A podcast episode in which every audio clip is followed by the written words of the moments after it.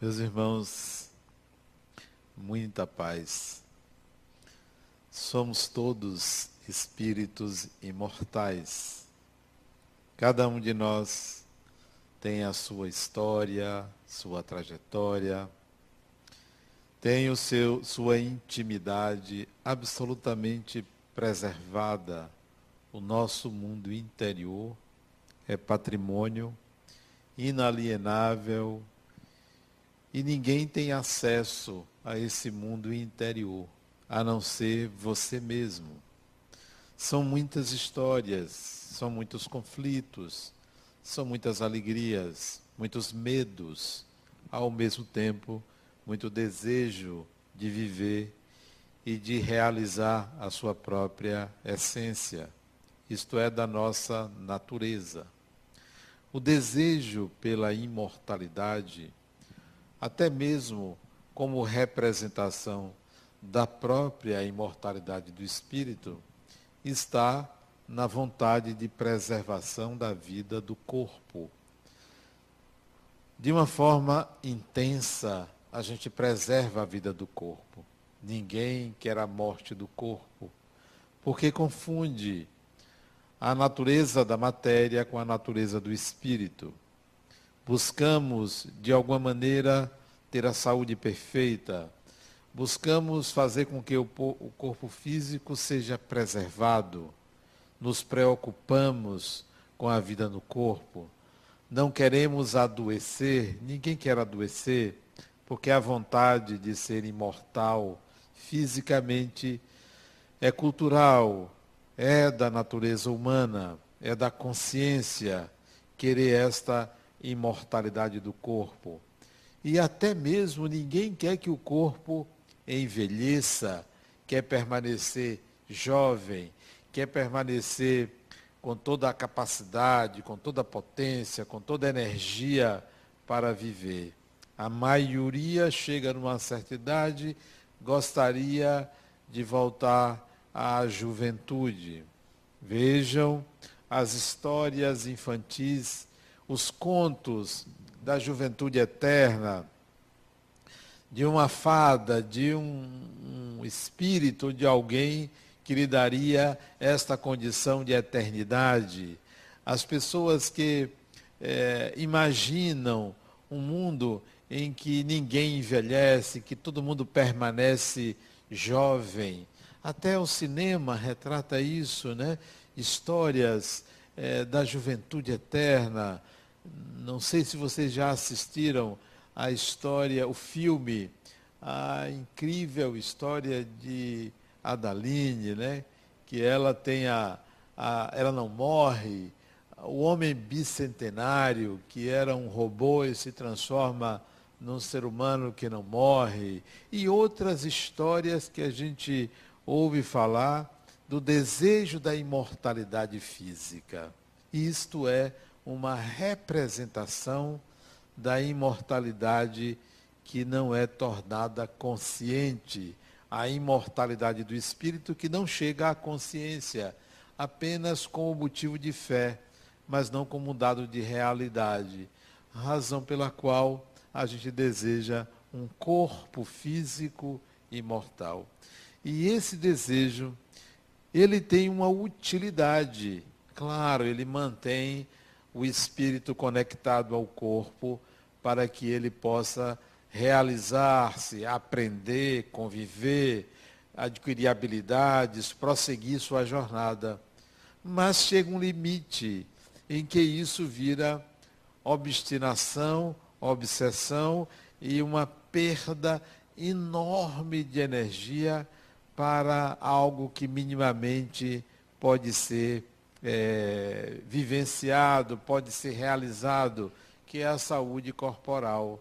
A gente gasta muito tempo com a preservação dessa saúde e até mesmo pelo medo da morte. Mas se a gente conseguisse administrar esse desejo de imortalizar o corpo, é, a, trazendo para a consciência a imortalidade do espírito, a gente ganharia muito. Me lembro quando mais jovem, isso antes de ser espírita, era adolescente, talvez tinha 14, 15 anos, eu pensava nessa imortalidade física. É, mais tarde, 16 anos, aos 16 anos, eu escrevi um conto. Já naquela época eu tinha vontade de escrever. Escrevi um conto e publiquei esse conto no, na escola que eu estudava. Mas naquela época eu tinha muita vergonha de mim mesmo, do que eu pudesse produzir, e eu coloquei como anônimo. Eu não coloquei a autoria, né? E um amigo meu é, perguntou se foi eu que escrevi aquele conto. E eu disse a ele que tinha sido eu. Ele disse, não é possível que você escrevesse esse conto. De onde você tirou essa ideia? Eu disse, da minha cabeça. Eu imaginei. Isso já com 16 anos, mas fruto de reflexões aos 14 anos. Vou contar a reflexão e depois o que eu escrevi. A reflexão era a seguinte: eu sou um jovem, 14 anos, eu morava na Fazenda Grande do Retiro, um bairro pobre, morava numa casa humilde, e eu pensava assim: minha vida pode ser uma aventura. Porque é uma aventura viver. Olha as reflexões. É uma aventura viver. Eu vou transformar a minha vida numa aventura diferente. Se der certo, ótimo. Se não der certo, eu vou pagar para ver. Agora, olha qual era a aventura. Eu vou viver, eu vou me tornar uma pessoa que vai adotar uma ideia única na vida. Eu só não sabia qual era a ideia, mas eu queria um princípio diretor na vida. 14 anos. Só podia ser coisa de maluco, um jovem doido para pensar nisso aos 14 anos, porque aos 14 anos as pessoas estavam pensando em outras coisas. E eu pensava, eu quero uma ideia única na vida. Eu quero ser conhecido por uma pessoa que pensa sempre naquilo, em alguma coisa. Eu só não sabia o que era. Aos 16 anos, eu escrevi um conto e publiquei, coloquei para publicação na escola que eu estudava. O conto dizia assim, mais ou menos assim. Falava sobre um indivíduo que estava acostumado a ter mãos para pegar as coisas. Um indivíduo que tinha dentes para mastigar os alimentos. Um indivíduo que tinha um estômago para armazenar e processar os alimentos. Um indivíduo que tinha um coração que batia e bombeava sangue quando ele precisava. Estava acostumado a ter pernas para correr, para brincar, para jogar futebol, que estava acostumado a ter os olhos para ver a realidade, a vida. O indivíduo que tinha o nariz para cheirar, que tinha ouvidos para ouvir, que tinha uma boca para falar. Interessante que eu havia me esquecido disso e me lembrei disso agora, desse conto. E que esse indivíduo era o cérebro. E que o cérebro chegava a certa altura e perguntava: onde vocês estão? Cadê minhas pernas, meus braços, minha boca, meu nariz. Por que vocês morreram? O conto era sobre a morte, a falência dos órgãos e a imortalidade desse ser que administrava tudo, que era o cérebro. Naquela época eu não tinha ideia da imortalidade ou do ego. Eu imaginava que fosse o cérebro e perguntava a certa altura, isso o conto se estendia, cadê vocês? Vocês são meus súditos, onde vocês estão? Esse conto foi publicado como anônimo e a escola, esse colega ficou sabendo que era eu, e a escola procurou quem era o autor do conto que falava sobre um personagem que era dono de um corpo e esse corpo morre e esse personagem se via sem saber o que fazer, porque tudo era feito pelos seus súditos, os órgãos do corpo. Tudo aquilo vinha de alguém que já imaginava a imortalidade, mas traduzida num corpo físico. Mais tarde, dois anos depois, eu já imaginava o espírito, já entendia a imortalidade do espírito, não tinha consciência em mim, mas já percebia que havia espíritos, que aquele conto materializava o que era do espírito. Essa busca pela imortalidade corporal, ela é real. Nós olhamos para a evolução biológica, minerais, vegetais, animais, humanos, todos vamos perceber que tudo isso nasce, se desenvolve e morre. Pode olhar para a natureza, nada diz o contrário. Tudo se transforma, como dizia Lavoisier. Até os animais. Alguns animais vivem horas, outros dias, outras semanas, outros meses, outros anos, um ou outro séculos, poucos séculos, mas todos fisicamente nascem, se desenvolvem e morrem. Todos. Não seria diferente com o humano, com o corpo humano. Ocorre que está havendo uma modificação na evolução biológica, porque o animal não tem nada a fazer para preservar a vida dele ou manter um corpo físico mais do que é possível pela energia, pelo fluido vital, pela vitalidade dos órgãos. O ser humano, no entanto, está mudando a evolução biológica.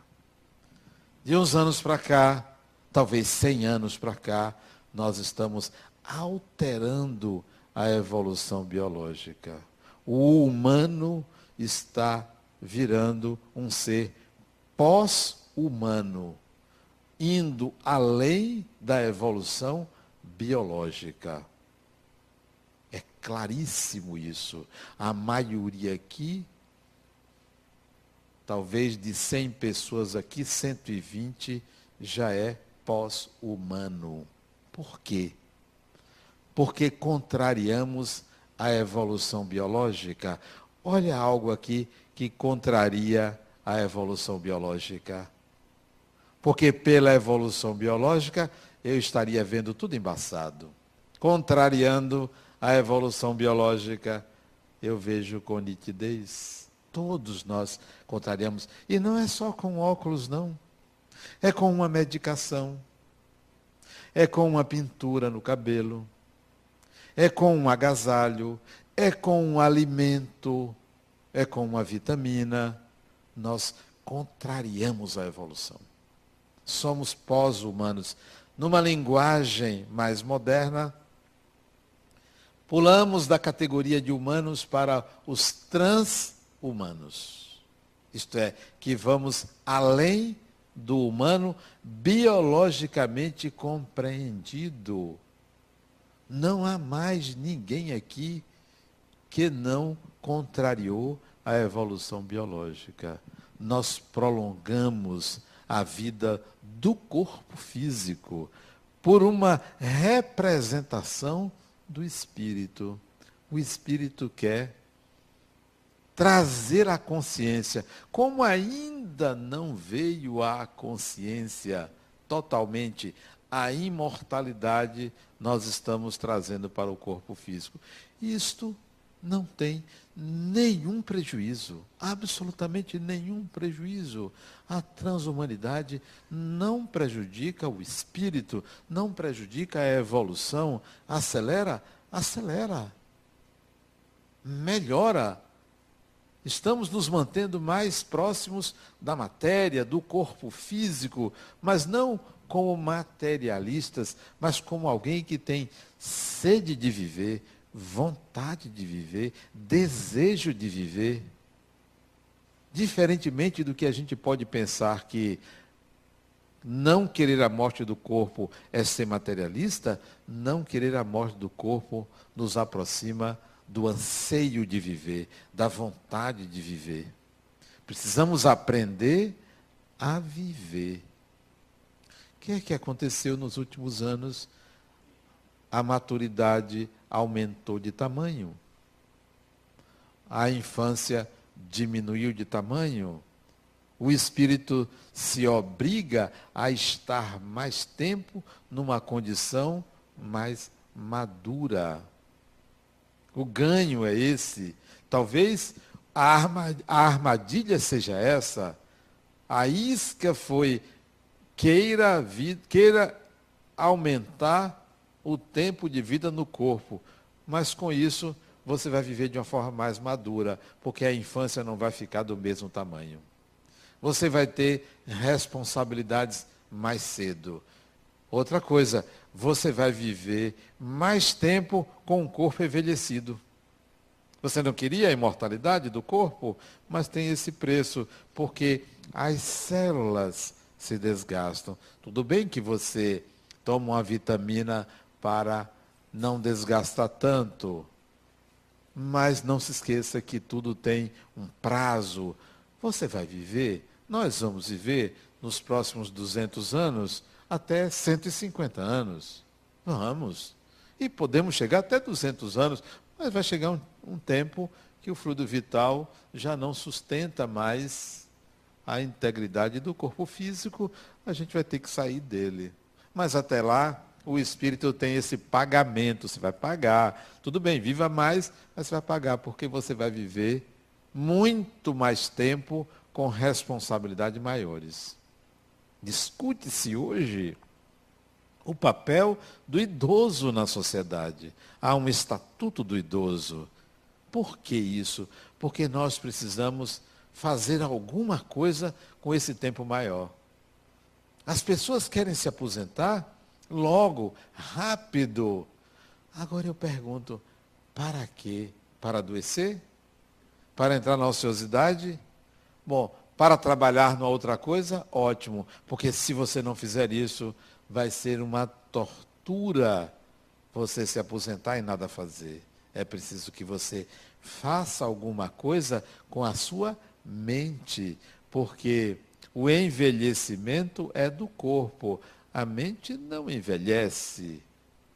Não envelhece, você não vai envelhecer. A mente permanece íntegra, a não ser que você adoeça mentalmente. E muita gente adoece mentalmente, muita gente esquecida de que o envelhecimento é físico, acaba incorporando a ideia de que está envelhecendo psiquicamente. Acaba ficando velho psiquicamente. Tem gente que acredita que tem uma certa idade e que a idade é do espírito. Não, o espírito. A idade é do corpo. Se vocês me perguntarem quantos anos eu tenho, eu vou responder que eu tenho 63 anos, mas eu sei que 63 anos pertence ao corpo físico. Aí se vocês me perguntarem, e qual é a sua idade? Não tenho idade. Ah, você queria ser jovem? Não queria ser jovem, de forma alguma. Repetir? Para que eu vou repetir? Eu quero passar por todas as fases do corpo. Já fui criança, não quero voltar a, a, ser criança. Já fui adolescente, não quero voltar a ter um corpo adolescente. Já pensou eu adolescente, um corpo adolescente com a maturidade que eu tenho? Não vai dar certo, eu vou regredir. Fazer o que com um corpo tão jovem? Ah, você pode viver mais tempo. Para quê? Para repetir? para que as pessoas vão embora e eu fique aqui com saudade delas, porque eu vou viver mais, elas vão viver menos. Bom, mas se elas viverem também mais como você, é a mesma coisa. 100 anos é igual a 200 anos, é igual a 300 anos, porque a gente vai repetir as mesmas coisas. A vida, a convivência, não tem modificado muito, não. Bom, então, não, eu não tenho idade. Eu não quero voltar a ter 20 anos, um corpinho de 20 anos. Para quê? Eu quero ter esse corpinho maravilhoso de hoje, né? Não preciso ter outro, né? Ah, mas, Adena, hoje minha pessoa, Adena, você está ficando mais careca. Eu digo, e qual é o problema de ficar mais careca? Por que você não pinta o cabelo? Dá trabalho. Tudo que dá trabalho assim, vai perder tempo com isso. Deixa assim, deixa envelhecer. Cuide aqui, cuide ali, mas deixe seguir o movimento natural da vida. Para que eu vou ficar maquiando o tempo todo? Para outras pessoas, vale a pena. Por exemplo, se minha profissão fosse apresentador de televisão, bom, eu teria que me maquiar, claro. Por quê? Porque há uma exigência estética desta sociedade. Porque eu já vi apresentadores de televisão fora do Brasil, pessoas de 70 anos apresentando um telejornal, mas no nosso país tem que ser pessoas bonitas. E o critério de beleza é um critério um pouco, é, eu creio até que é um pouco racista. É um, um pouco de bullying para a população da nossa cidade. Não, eu não quero ter um corpo diferente desse. Diferente nesse sentido de voltar com a minha idade. Não, não quero ser jovem de jeito nenhum, porque o espírito não tem idade. Eu não sou jovem, nem sou velho. Ah, você é um espírito jovem. De jeito nenhum. Não sou, não. Eu sou um espírito como eu sou. Com a mesma disposição. Eu tenho a mesma disposição de quando eu tinha 14 anos. Mesma disposição. Não mudou, não. Mesma vontade de viver, mesma alegria de viver, mesma vontade de vencer. Mesma coisa, não mudou. Isso é característica do jovem, do idoso? Não, isso é característica do espírito. Tem pessoas que o corpo é jovem, a pessoa é cheia de vontade. Quando o corpo vai mudando, vai ficando mais velho, a pessoa ficando deprimida, sem muita disposição. Isso não acontece comigo. Mas não acontece mesmo. A mesma vontade, acordar com a mesma vontade de fazer tudo, de me aventurar, de fazer coisas novas, de fazer algo diferente. Ah, mas isso é jovem. Você é um espírito jovem. Não, eu sou eu. Eu não sou jovem nem sou idoso. Isso é o corpo. O corpo é isso. A imortalidade tem esta característica a imortalidade, quando ela é consciente, quando você trouxer para a consciência, seus conceitos mudam. Você sai desse padrão, desta forma arcaica de enxergar a própria vida. O conceito de imortalidade pessoal é um conceito que transcende essa ideia que a maioria tem de estar olhando para o outro como rival, está olhando para o outro como alguém que pode lhe subtrair alguma coisa. O outro me perguntou, Adenal, você acredita em mal olhado? Eu perguntei, o que é isso? Por, porque eu sei o conceito popular, mas eu não sei o conceito da pessoa. Então eu perguntei, o que é isso? Não, é a pessoa que tem inveja de você. A pessoa que, que passa uma energia contra você. Eu digo, isso não funciona comigo, não. Mas como não? Comigo não funciona. Mas você acredite uma olhada, olha, se existe isso, não chega até mim. Por quê? Porque ninguém, absolutamente ninguém, é capaz de me ferir. Ninguém. Nenhum ser humano é capaz de me ferir. Mais ainda, nenhum ser humano é capaz de ferir você. Mas como assim? E se a pessoa desejar mal a você, isso não lhe pega? Porque comigo pega. Tem gente que eu, eu vou no ambiente, eu capto aquilo, eu fico triste. De comigo não funciona, não. Fico não. Fico não. Eu posso ficar triste por mim mesmo, mas a tristeza do outro ou o mal do outro não me alcança de forma nenhuma, porque o desejo do outro me ferir só me alcança se eu tiver a predisposição de ferir-me só. Então, meu amigo, não acredito em mal olhado. Pode ter mal olhado para mim, não tem problema nenhum. Pode ter. Sabe por quê? Porque quando eu olho para você, eu só desejo o melhor para você, não porque eu quero o melhor para mim. Não, não é por uma troca, não. É porque é melhor que as pessoas se sintam bem. É melhor que as pessoas à minha volta estejam felizes. É muito melhor. É um benefício para todo mundo. Então, a melhor defesa contra um possível mal olhado, uma possível inveja, olha, que seja o melhor para você. Que venha o melhor para você. Eu não desejo aos outros o que eu desejo para mim.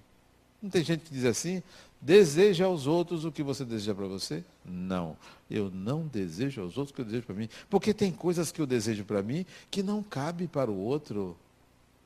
Eu desejo para todo mundo a mesma coisa, que você seja feliz, que você fique bem, que você tenha bem-estar, que você fique alegre, que a vida, sua vida seja preenchida. É isso que eu desejo. Porque para mim, mais do que isso, eu desejo outras coisas. Por exemplo, eu não desejo para ninguém que você caminhe seis horas da manhã, oito quilômetros. Vou desejar? Imagine. Amanhã eu vou andar oito quilômetros, seis horas da manhã. Eu, eu posso desejar isso para vocês? Tem gente que vai dizer, peraí, é, não, não, eu não quero isso para mim, não. Né? Não, eu não desejo para os outros o que eu desejo para mim. Eu desejo para os outros uma coisa genérica, porque para mim eu sei o que é bom para mim. Nem sempre o que é bom para mim é bom para você.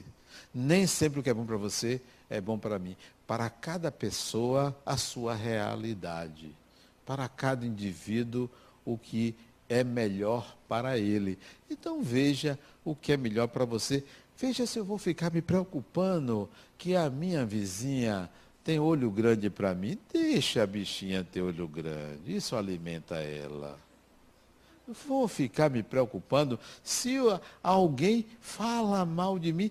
Deixa a pessoa falar mal de você, não tem problema. Se você puder, se você souber e puder conversar com a pessoa, vai, pergunte por quê, para quê, mas mesmo assim compreenda. O mal do outro pertence ao outro. Cada um caminha com o seu mal. Cada um caminha com o seu mal. Pô, já levei anos uma pessoa pensando mal de mim, lá adiante a pessoa vem e fala, rapaz, tinha um colega meu, trabalhava na Caixa Econômica. Ele, na empresa, ele só falava mal de mim. Não gostava de mim. Éramos colegas. Eu, engenheiro, e ele, engenheiro. Me tratava mal. Eu não sabia por quê. Ele até era mais bonito que eu. Era. Era, era. Ele tinha os olhos claros, né? Era um cara bonito mais forte assim, eu olhava para ele, eu tinha vontade de ser ele, né? Pelo menos fisicamente, né? Gostava de conversar com ele porque eu admirava ele, quase apaixonado por ele, mas não era não. Aí o tempo passou, o tempo passou, eu me desliguei da empresa, me, me aposentei em 1998 Meses depois, ele me procura na minha clínica, era ali na rua Rubem Berta, na Pituba, porque uma filha dele, acho que adolescente, não me lembro, adolescente, estava com problemas e ele foi procurar o espírita. Conversamos, conversamos na varanda da clínica, conversamos, conversamos. E eu vi. E ele disse, Adenauer, a gente não se dava bem.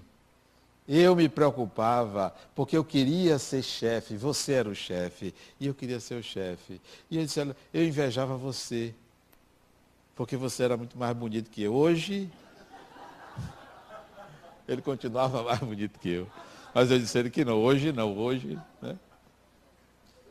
Esse foi um. Teve um outro que ia até bater na minha mesa, bateu, mas o filho dele teve um câncer, ele me procurou. Porque as pessoas não percebem que quando encontram um rival, rivalizam-se consigo mesmo.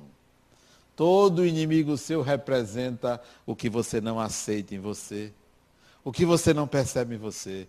Toda pessoa ruim que você conhece e lhe incomoda, é seu mestre. Está querendo lhe mostrar alguma coisa que você não consegue ver em você. Então, eu não tinha inimigo. Não tinha. Não tinha. Pô, pode fazer o que você quiser, porque não atinge. Não é porque eu sou superior, não. É porque isso é uma lei. É lei da vida. A gente perder tempo em estar digladiando com outra pessoa, brigando com alguém. Peraí, eu não tenho tempo para ficar brigando com as pessoas. Posso até discutir um momento com alguém por discordância, mas ficar gastando energia dia após dia, brigando com as pessoas, não tenho tempo para isso não. É uma perda de tempo enorme. Nós estamos numa nova era, num novo momento evolutivo, momento do espírito, da consciência de ser espírito. A transhumanidade é do corpo. O corpo está dependendo muito mais de remédios, a medicina avançou, é, de instrumentos, de equipamentos, de manutenção da sua integridade, sim, mas o espírito é o mesmo, não precisa desses equipamentos. Por isso que quando desencarna uma pessoa jovem, né? Outro dia um, um homem chegou aqui e disse, ah, meu filho meu filho faleceu, 20 anos, 20 anos. Eu me solidarizei com ele, porque não gostaria de passar por aquela experiência. E ele disse, ele tinha muito a viver. E eu perguntei, e como é que ele viveu? Ah, ele viveu intensamente, estava na faculdade, adorava a faculdade, cheio de amigos, sempre foi um bom filho. A mãe dele ama ele, era uma relação muito bonita, eu até tinha ciúmes, e contou muita coisa que esse jovem fez. Eu disse, que maravilha, que maravilha. O mais importante do espírito não é ele nascer, desenvolver-se, passar 100 anos e ir embora. A qualquer tempo que ele precise sair do corpo, basta que ele tenha vivido tudo que era possível até aquela idade seu filho viveu tudo que era possível até os 20 anos. Saiu resolvido. Não está devendo nada. Não está devendo nada.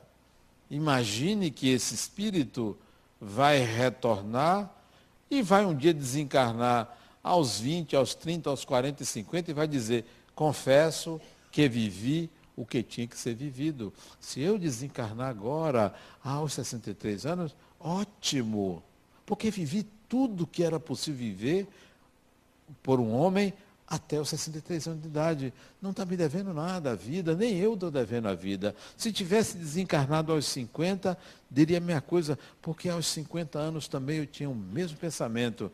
Eu vivi tudo que um homem de 50 anos viveu. 40, 30, 20, eu só não teria vivido Antes disso, eu estava devendo porque era um, um, um, jovem muito tímido e esquisito. Se não fosse isso, ah, eu teria, podia dizer também, poderia ter desencarnado com 20 anos, com 10 anos. Olhe para o espírito, não olhe para o corpo. Claro, o problema da morte de uma pessoa é a saudade. É só isso. É a saudade. A saudade é que fica, porque você está acostumado com aquela pessoa. Até pessoas que a gente não gosta, a gente sente saudade. Até de quem a gente não gosta. Veja, tem pessoas que você não gosta, você está distante, você pensa naquela pessoa e diz, poxa, por que eu estou pensando em fulano? É porque você gosta e não percebe que você gosta. Temos que nos acostumar à visão de ser espírito. Somos espíritos. A transhumanidade é do corpo físico. O corpo físico está prolongando sua vida, mudando a, a sociedade. Por que, que é, nós não estamos aceitando a reforma na Previdência? Não entendemos que o tempo de vida aumentou. O déficit aumenta. Se a gente começasse a pensar dessa forma e houvesse transparência e ética no uso dos recursos, a gente aceitaria o aumento do tempo de aposentadoria. Se você for, eu acho interessante, nos Estados Unidos, naquelas redes de supermercado, você encontra pessoas de 80 anos como caixa, 85 anos como caixa do supermercado. Várias, várias pessoas. A maioria tem uma certa idade. Por quê? Porque a pessoa tem consciência de que é importante trabalhar. Não é por desemprego que estão, por, por necessidade, não, fi, financeira, porque já tem uma aposentadoria. É porque querem continuar trabalhando, continuar na dinâmica da sociedade.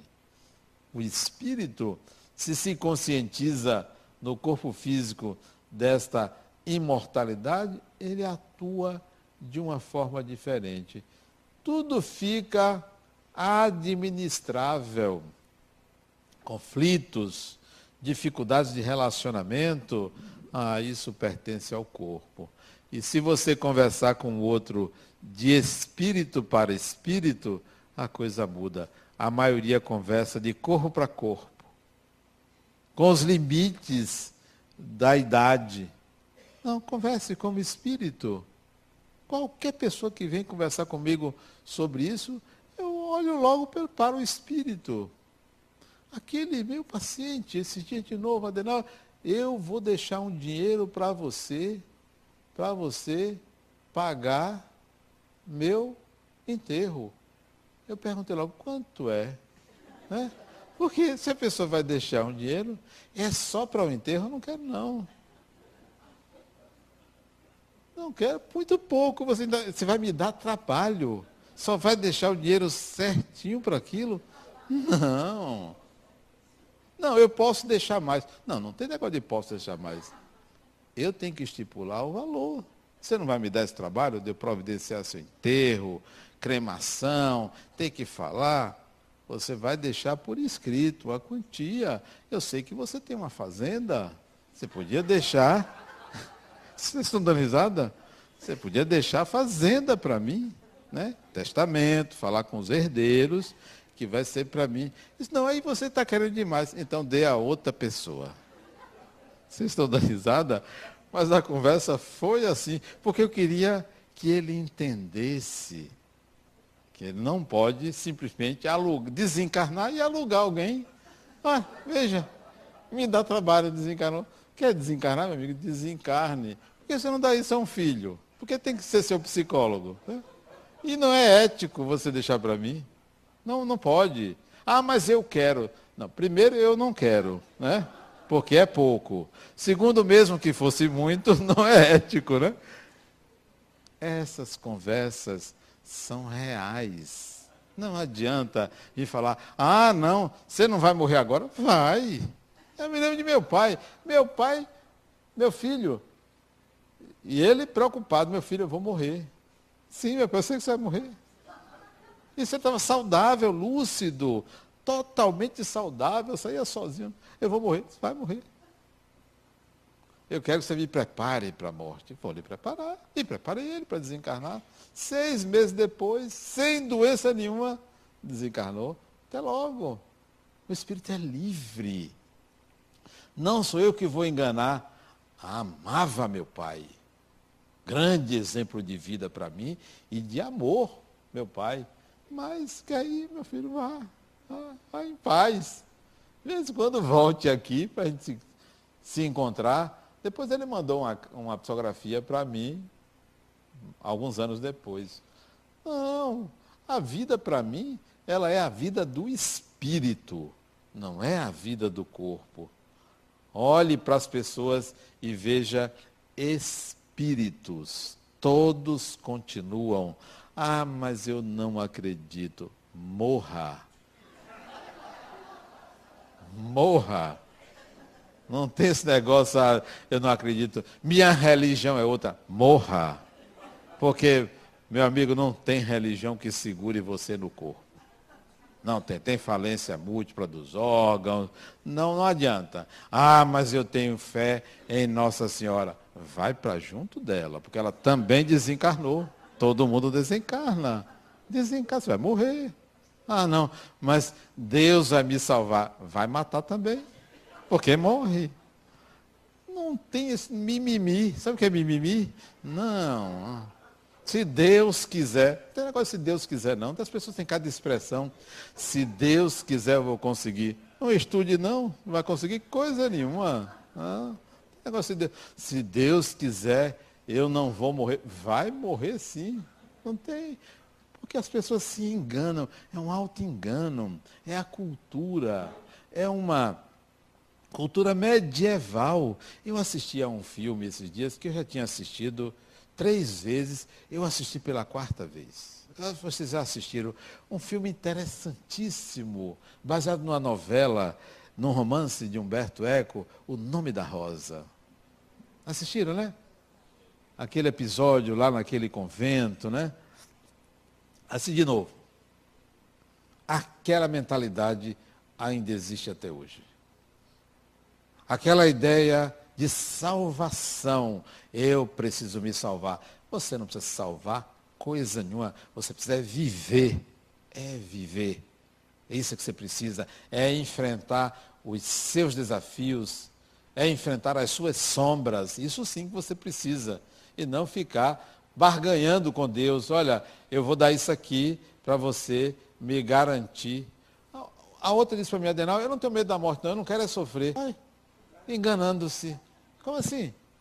Espírito não sente dor. Pode morrer. Você disse que não tem medo da morte? Pode morrer. Não sente dor.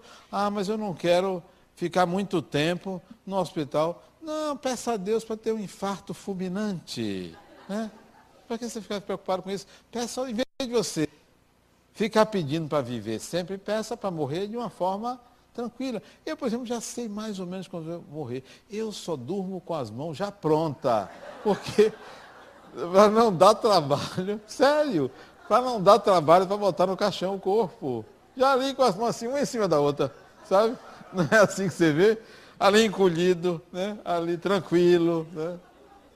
É. Porque quem sabe o momento da morte? Quem sabe? A, a morte boa, dormindo. Olha que coisa boa. Você vai dormir, quando acorda, está do outro lado. Né? Está vendo um bocado de gente, a tia, a avó. Quando você começar a ver desencarnado em casa, avó, avô, pai, mãe, todo mundo lhe puxando. É. É sério. Um dia você veja, mas se começar a ver mais de um dia, está todo mundo ali já preparando a sua ida. É, não queira ficar vendo desencarnado todo dia em casa, não. Está fazendo o que ali? Tem o que fazer? Ficar em sua casa, né? Não, diga ao povo, gente, ó, basta uma visita. Uma visita esporádica, de vez em quando. A outra, a outra me disse, eu nunca mais sonhei com minha avó. Não queira, não. Deixe sua avó lá, porque se ela começar a vir muito, você vai querer ir e ela vai querer lhe levar. Você quer? Não, Deus me livre. Pois é. Lide com os espíritos desencarnados como você lida com as pessoas encarnadas, porque espíritos são pessoas, pessoas encarnadas são espíritos, não tem diferença. Estamos todos numa mesma sociedade, numa sociedade única. A humanidade, a humanidade, somos todos seres humanos. A transhumanidade é do corpo físico, porque imortal você já é. Imortal você já é. Não tenha dúvida de qualquer maneira você vai enfrentar isso, vai viver isso. Já viveu outras encarnações, encarnando, desencarnando, já passou por isso. Então, nessa encarnação, agora que você está ouvindo falar dos espíritos, ouvindo falar de mediunidade, da reencarnação, traga para você e eu, e minha imortalidade, e minha encarnação? O que, que eu faço com ela? Aventure-se. Aquela ideia de ter uma única filosofia lá mais jovem, de ter uma seguir um único padrão, mais tarde, trinta e poucos anos, eu me conscientizei. A única filosofia que eu vou seguir é a consciência da minha imortalidade. Doa quem doer.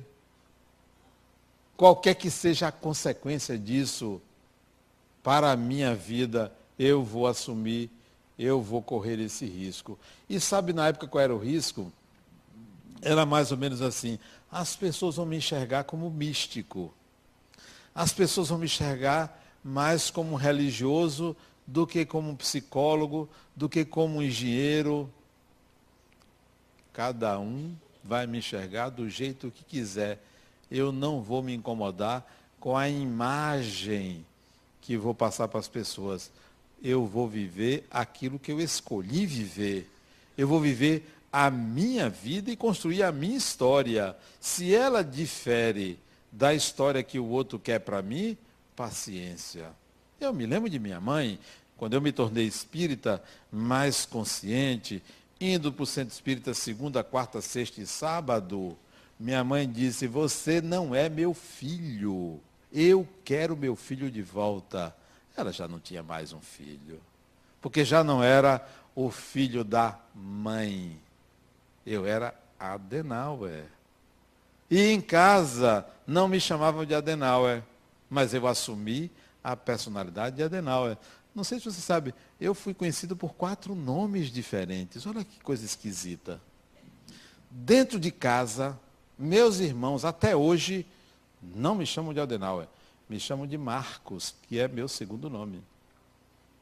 Na escola que eu estudava, todo mundo me chamava de Adenauer. Então, na rua era Adenauer, em casa era Marcos. Fui estudar no Colégio Militar da Pituba. Lá nem era Adenauer, nem era Marcos, era conhecido como Ferraz. Ferraz para lá, Ferraz para cá. Até hoje, meus antigos colegas de colégio militar me chamam de Ferraz. Três nomes. Fui morar em São Paulo. Fui estudar na escola militar. Meu nome não era Adenauer, não era Marcos, não era Ferraz, era Novaes. Todo mundo chamava de Novaes. Até hoje eu tenho amigos que me chamam de Novaes. Então, esta pessoa aqui teve quatro nomes. Adenauer, Marcos, Ferraz, não, até hoje são quatro. Só que eu assumi a personalidade de Adenauer. Não quis mais ser Novaes, porque Novaes era o militar. Não quis mais ser o Ferraz, que era o jovem daqui, do tempo de ginásio. Não quis ser o Marcos, que era o de dentro de casa, o doméstico. Eu quis ser Adenauer. Olha que, que coisa esquisita, né? Só pode ser esquizofrênico. Uma pessoa assim que tem quatro personalidades numa pessoa só. Não, o espírito adotou aquela personalidade. Bom, quando minha mãe disse, você não é meu filho, era mais ou menos isso que ela vinha, via, porque o filho, o Marcos, aquele doméstico, já tinha ido embora. Adenauer assumiu. Falou, falou, quero meu filho de volta. Você parece que é isso, parece que é aquilo, tal, tal. Eu fiquei calado. E esbravejou minha mãe, mulher fantástica, de uma personalidade forte, pana, baixinha. Você não vai dizer nada, não. Minha mãe, eu amo a senhora. Acabou. Acabou. Não tem mais nada a dizer. Não tem que contrariar o outro. Não tem que se defender. Defender de quê? Se é a visão do outro. Se é a visão do outro. Ah, você é espírita? É porque o espiritismo é coisa do demônio. É coisa... Defender para quê? Deixa o outro pensar assim, porque ele anda com o seu demônio. Cada um anda com o seu demônio. Eu ando com o meu, só que o meu. Tem gente que diz que tem um anjo e um diabinho. No meu caso, não tem nem anjo nem diabinho, não tem nada disso. Tem é pessoas, seres humanos que influenciam a vida da gente. Não tem um que diz assim, faça, e outro que diz que não faça. No meu caso, as pessoas que convivem comigo espiritualmente é sempre assim, faça, se vire, resolva, assuma, é sempre assim. Faça o que você achar que deve. Não tem negócio de não, isso é mal, isso é bem. Isso é medieval. Medieval. Então, quando ela disse, eu quero meu filho de volta, nunca mais teve. E a resposta era, eu amo a senhora, pronto. Não tem nada a dizer. Convicção pessoal. Não precisa estar defendendo. Olha, eu vou defender quem eu sou. Não, deixa o outro pensar que aquilo é ruim. É seu, é você. É sua propriedade. A sua mente é sua propriedade. Mas a gente quer lotear a nossa mente e quer que as pessoas aprovem. Sabe? Aprovem. Não, Eu não quero que ninguém fique aprovando o que eu sou. Cada um vai ter uma ideia de mim e eu vou continuar sendo aquela pessoa que se vê como espírito, porque é como eu sou. Se, e se não tiver nada disso depois? Ah, se não tiver, o que é um absurdo, mas vamos admitir que o absurdo seja real, eu vivi uma vida intensa e fantasticamente bonita, que é você viver fazendo aquilo que você gosta, vivendo intensamente o que você ama. Pronto, já valeu a pena. Mas como há muito mais do que isso depois da morte, então a gente vai continuar vivendo depois da morte intensamente. Não vou chegar do outro lado e procurar descanso, um céu, assim eu quero um lugar bonito. Eu quero um lugar para viver, trabalhar e continuar me apaixonando pela vida. É isso que eu convido vocês a fazerem. Muita paz.